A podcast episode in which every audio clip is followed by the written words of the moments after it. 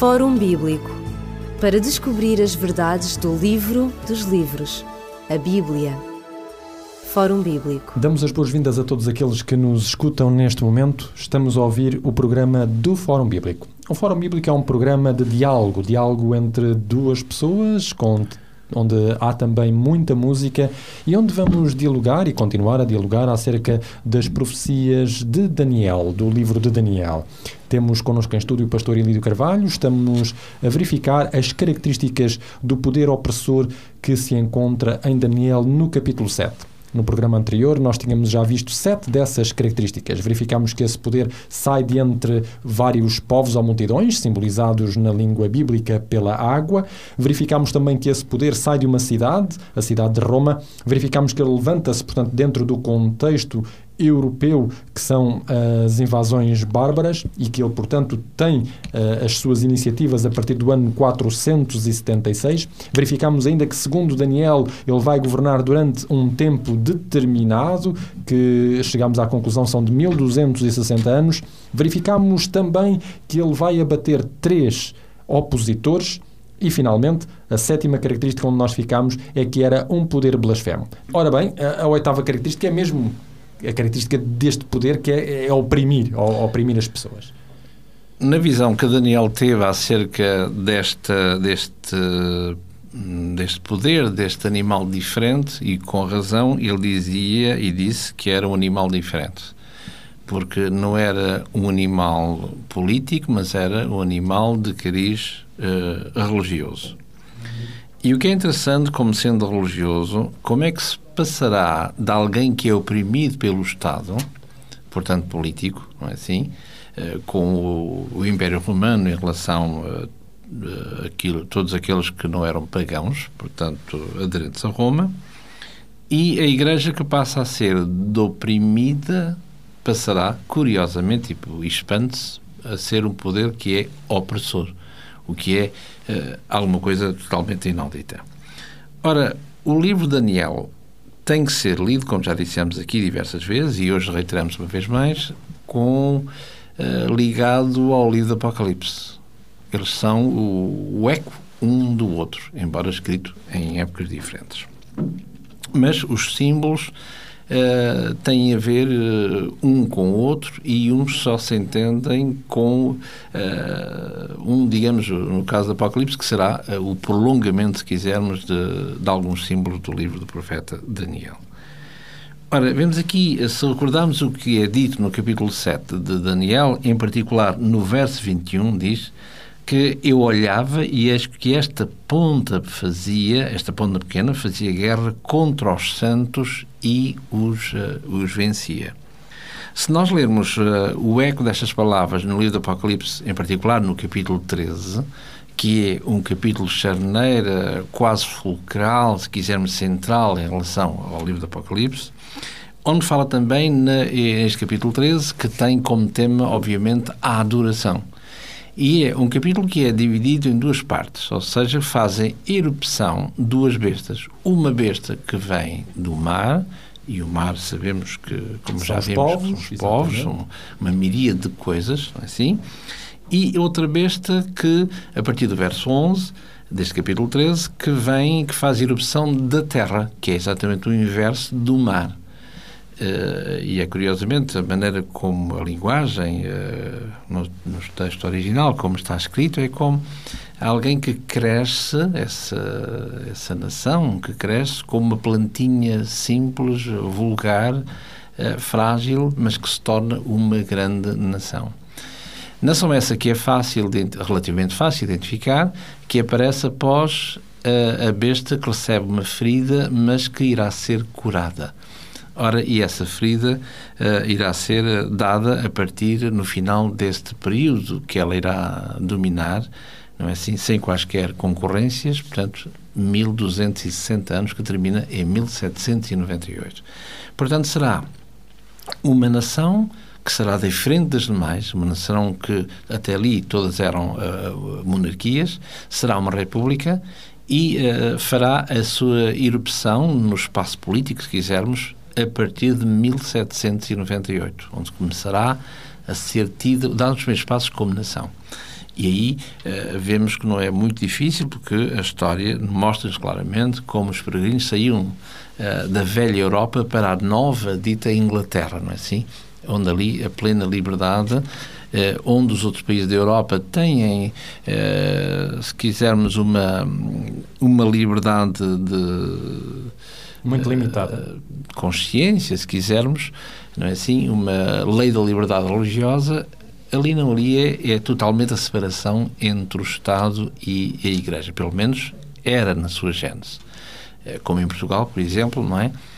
A nível da Constituição, somos tanto quanto julgo saber, um país laico. laico mas uh, mas não é? A separação não é tão nítida como noutros países por exemplo. Não é. Eh, eu recordo-me uh, dentro da minha área de saber recordo-me quando se estudava o Parlamento por exemplo não é? Com Afonso Costa em 1910 uh, e a 12 portanto a separação do Estado e da Igreja não é? E aquilo foi, na história, na história portuguesa, foi um, um, um caso muito, muito, muito, muito estranho, é assim? O problema dos jesuítas e, aliás, o que dá hoje os nossos hospitais, todos eram do, de posse do, do clero do passado, do passado. Bom, eh, portanto, enquanto nós, Europa, temos uma liberdade religiosa, hum, enfim, eh, ali eh, não é esse o caso, é eh, mesmo a separação da Igreja e do Estado do corpo. Portanto, é onde vemos que esta, esta, este, este animal, esta, esta besta, diríamos assim, que aparece Apocalipse 13 a partir do verso 11, mas que tem qualquer coisa que, que identifica, mas depois, curiosamente, que falará como um cordeiro, cordeiro que tem eh, do, do, uma simbólica diferente, ou seja, cordeiro que é o símbolo de Cristo por um lado, mas cordeiro que é uma, uma que é uma ovelha é um lobo disfarçado, jovem, digamos assim, jovem, não é? Portanto, simboliza a criação desta, a erupção deste poder, mas que ao mesmo tempo que é uma ovelha que se chama cordeiro, que ainda no seu estado primário, mas que falará como um dragão, que é uma coisa impensável, não é assim? E, e, basta ler a partir do verso 11, vermos porque é que ela fala com o dragão o que é que ela irá fazer em relação à primeira besta que foi mencionada do verso 1 ao verso 10, inclusive. Ora, fala aqui na guerra contra os santos, este poder opressor. E realmente este poder, que nós, embora já o disséssemos alguma vez, mas convinha fazermos de maneira um certo silêncio acerca da identificação, na medida que estamos aqui a falar nas características. E é na soma de todas estas partes que dá o todo, e aí podemos dizer realmente a única potência, se quisermos, que, que se que se enquadra com estas características é, características é este sistema religioso que se chama Sikran, é assim? Que não sejamos nós, embora eh, de vez em quando lá, lá nos escapa a, eh, a, palavra, é verdade, não é? E confessemos o nosso pecado por aí, mas a ideia seria, e é, mostrar uh, aos pesados ouvintes as características deste poder para que ele possa ser denunciado, denunciado no bom sentido, enfim, para vermos que uma coisa é um poder religioso eh, ou uma religião e outra coisa, estamos a falar de alguém que é cristão, que tem a ver com a palavra de Deus, como iremos ver ao longo dos, dos programas que estamos a encetar agora. Ora, eh, portanto, vemos que há, há, todo um poder que, vai, que é contrário à Igreja, e, e, curiosamente Apocalipse 12 mostra isso, é? A Igreja é oprimida, porque eh, a Igreja, a mulher na, na Bíblia, simbolicamente falando, todos nós sabemos que é uma que é a Igreja, no Apocalipse 12 fala numa mulher que é, que é pura, uma mulher que está de acordo com, com a palavra de Deus, que o dragão irá perseguir, uh, perseguir não é assim? E no, no Apocalipse, no capítulo 17, vemos o mesmo cenário, mas é uma mulher que é totalmente o inverso da outra do capítulo 12, ainda por cima que tem uma certa coabitação com a tal besta. Uh, e o que é interessante é quando nós lemos no capítulo, nesse capítulo 17, no verso 6, salvo eu da minha parte, uh, diz aqui, uh, diz que, continuando a visão de João, diz que eu vi uma mulher que estava embriagada do, santo, do sangue dos santos e no sangue das testemunhas de Jesus, vendo-a eu, diz João, maravilhei-me com grande admiração, ou seja, diríamos nós, em uma tradução mais vernácula, porque uh, abriu a boca até às orelhas, não é? Mas como é que pode ser uma igreja estar uh, embriagada com o sangue dos santos e com as testemunhas de Jesus? E realmente é, há qualquer coisa que não joga bem, não é assim? Claro, claro. Portanto, ou foi alguém que se perverteu, ou, ou do que é que estamos a falar. Exatamente. Portanto, Portanto, este é um, dos, é um poder que realmente oprimiu durante um período de tempo da história e que perseguiu, durante, portanto, aqueles que defendiam a, a, Bíblia, a palavra de Deus. Exato, o que se fez, eh, e nós somos um, um país que temos alguns indícios de, a esse nível, não é? Eh, se mergulharmos um pouco na Inquisição portuguesa, não é? O que se fez em nome, em nome de Deus com cristãos e ditos cristãos novos ou sabatistas, que quisermos, porque guardavam o sábado, não é? logo eram judaizantes por causa do sábado, e, enfim, uh, o, o, no Torreio de Passo, enfim, o que é que, que claro, os que lá foram é queimados, que não é assim? Vamos à nona característica, Pastor Elísio Carvalho. Portanto, essa característica encontra-se, eh, uma vez mais, no capítulo 7 de Daniel e no verso 25, que diz aqui, a meio do versículo, cuidará, ou seja, pensará em mudar os tempos e a lei. Ora, é neste, nesta pequenina frase, eh, temos que ver uma, uma lei, qualquer na lei, dentro da lei terá que haver um item qualquer que esteja ligado a um tempo. Ora, eh, nós sabemos que para a lei ter força de lei, ela tem que ter, tem que estar selada por alguém, por uma entidade superior. Tem que ser para ter força de lei. É? E, um, e um selo servia exatamente para, para dar garantia a quem sofria a pena porque era de alguém com autoridade e garantia a quem otorgava a coisa para dizer que eu, não há ninguém que possa infringir aquilo que eu digo. É? Portanto, como o monarca, do, diríamos nós, o quer, manda e posse, não é assim? Muito bem. Ora, eh, aqui este poder tem, vai ter a audácia de pensar em mudar os tempos e a lei. Ora, de que lei se trata? Se é um poder que não é político na sua gênese, mas é um poder de cariz religioso, obviamente tem que haver esta, esta contenda, se quisermos, este, são dois litigantes entre Deus, a parte religiosa, e a parte dita humana ou pseudo-religiosa. Ora, eh, quando nós vemos isso, então eh, vemos aqui alguma coisa que, que iremos eh, ver de seguida que se aprende com esta, com esta problemática, nas outras características que são posteriores. Vemos aqui a parte de Deus. Ora, quando se fala moderar a lei, a lei terá que ser a lei, a lei de Deus. Às vezes nós ouvimos dizer ah, há uma lei cerimonial e há uma lei moral. Às vezes são, somos, uh, enfim, aqueles que dizem que há uma dicotomia entre esta moral e cerimonial, são acusados de que, ah, dizem isso porque eh, convém dizer uh, que assim é. Uh, numa forma simples, bastaria ler um texto que se encontra na carta de Paulo aos Hebreus, ou melhor, o autor da carta aos Hebreus, que diz aqui eh,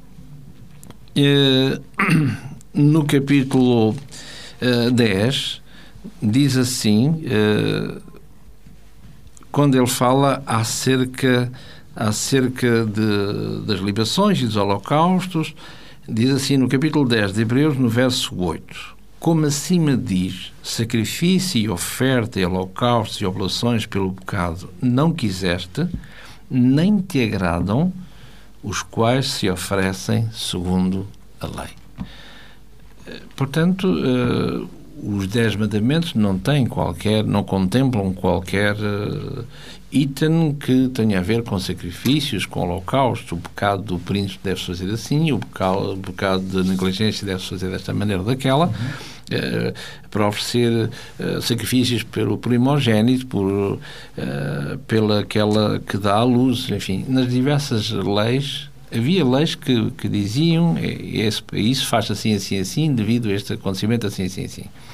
Ora, os Dez Mandamentos não têm nada a ver com isso. São leis, de primeiro lugar, é Deus que os escreve, coisa que, que as outras leis são, são inspiradas por Deus, mas escritas pelo escriba, diríamos, Moisés.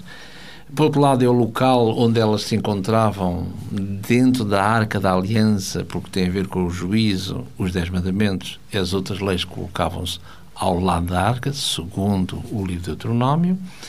Eh, não é que isso interesse maior, mas tem, se quisermos, ter o seu interesse. E uh, vemos que uh, esta, esta, aquela, aquela lei que sempre foi a panágio do verdadeiro povo de Deus, a uma determinada altura ela irá ser uh, mudado por esse poder que diz que realmente não é assim puro, porque acha que não é assim.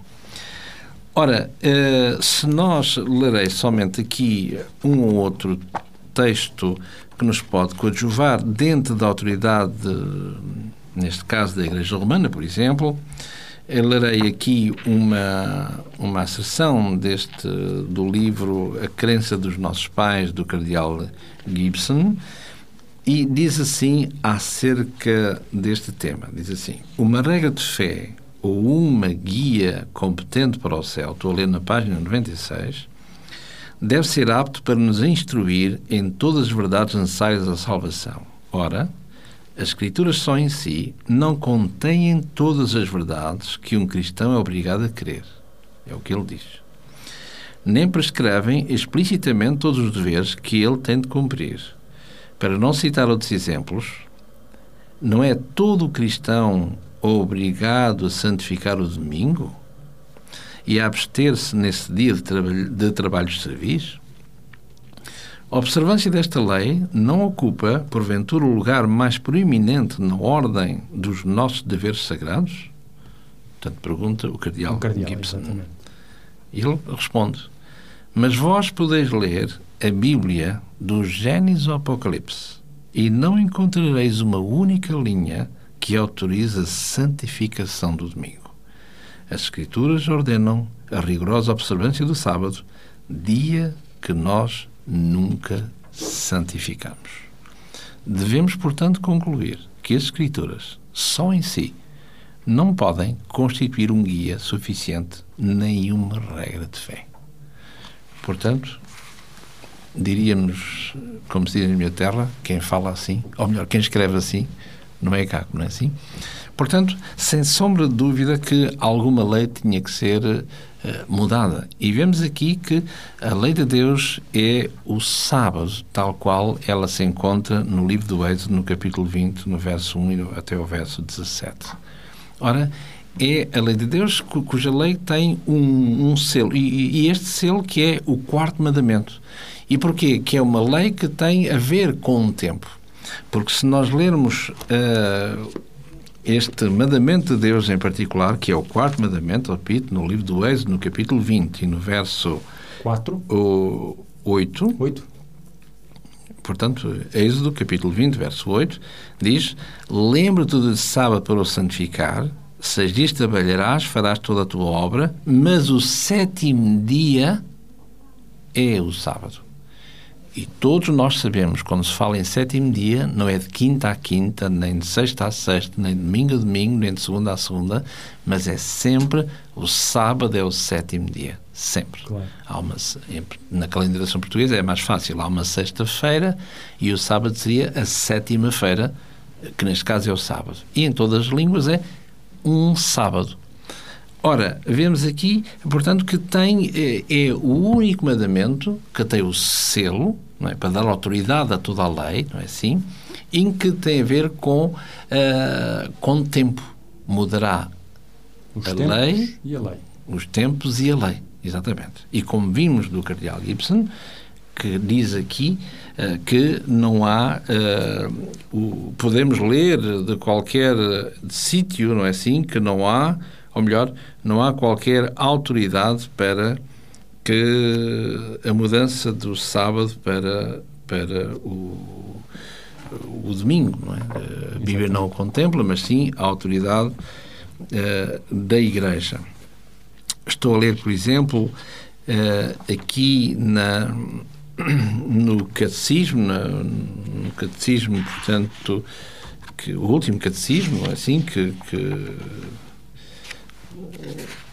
que é editado, portanto, que saiu em 1993 e diz aqui na página 468, diz acerca da obrigação do domingo, no, no, uh, no capítulo 2180, o mandamento da Igreja determina e precisa a lei do Senhor. A Eucaristia Dominical fundamenta e sanciona toda a prática cristã e é por isso que os fiéis são obrigados a participar na Eucaristia nos dias do preceito, a menos que estejam dispensados.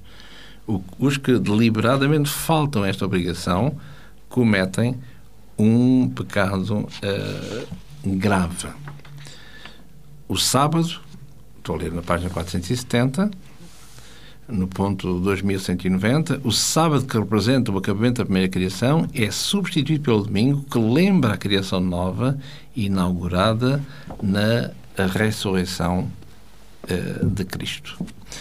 Ora, vemos aqui este, este quer no catecismo, quer nesta uh, nesta nesta neste neste parecer do cardeal Gibson que eh, a Bíblia, portanto, não tem o interesse, o interesse que devia ter. Não é uma regra de fé, não é alguém com todo, não é um livro com todo a, com toda a autoridade. A autoridade, não é?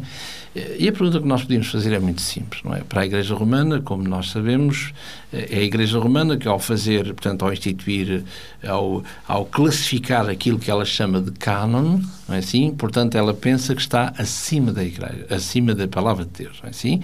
Quando a pessoa esquece que, que é a própria Bíblia, que ela mesma tem autoridade por ela própria. Os escritos que, que circulavam, que é conhecido como a Tora ou o Antigo Testamento de hoje, se quisermos chamar. Portanto, se eu te retirar a Bíblia à Igreja, com todo o respeito, seja que a Igreja for à face da terra, dita cristã, a pergunta que eu faço é muito simples. A Igreja falará de quê? Quem é que tem autoridade? É a Bíblia acerca a Bíblia sobre a Igreja ou a Igreja sobre a Bíblia? A Igreja Romana dirá, muito bem, que merece o nosso respeito, dizer que a Bíblia, é, nós temos autoridade sobre a Bíblia. Muito bem. Se assim é, então se eu retirar a Bíblia, a Igreja fala de quê? Quais são as suas doutrinas? Onde é que elas se baseiam? Uh, e etc, e etc, como iremos ver uh, daqui a pouco.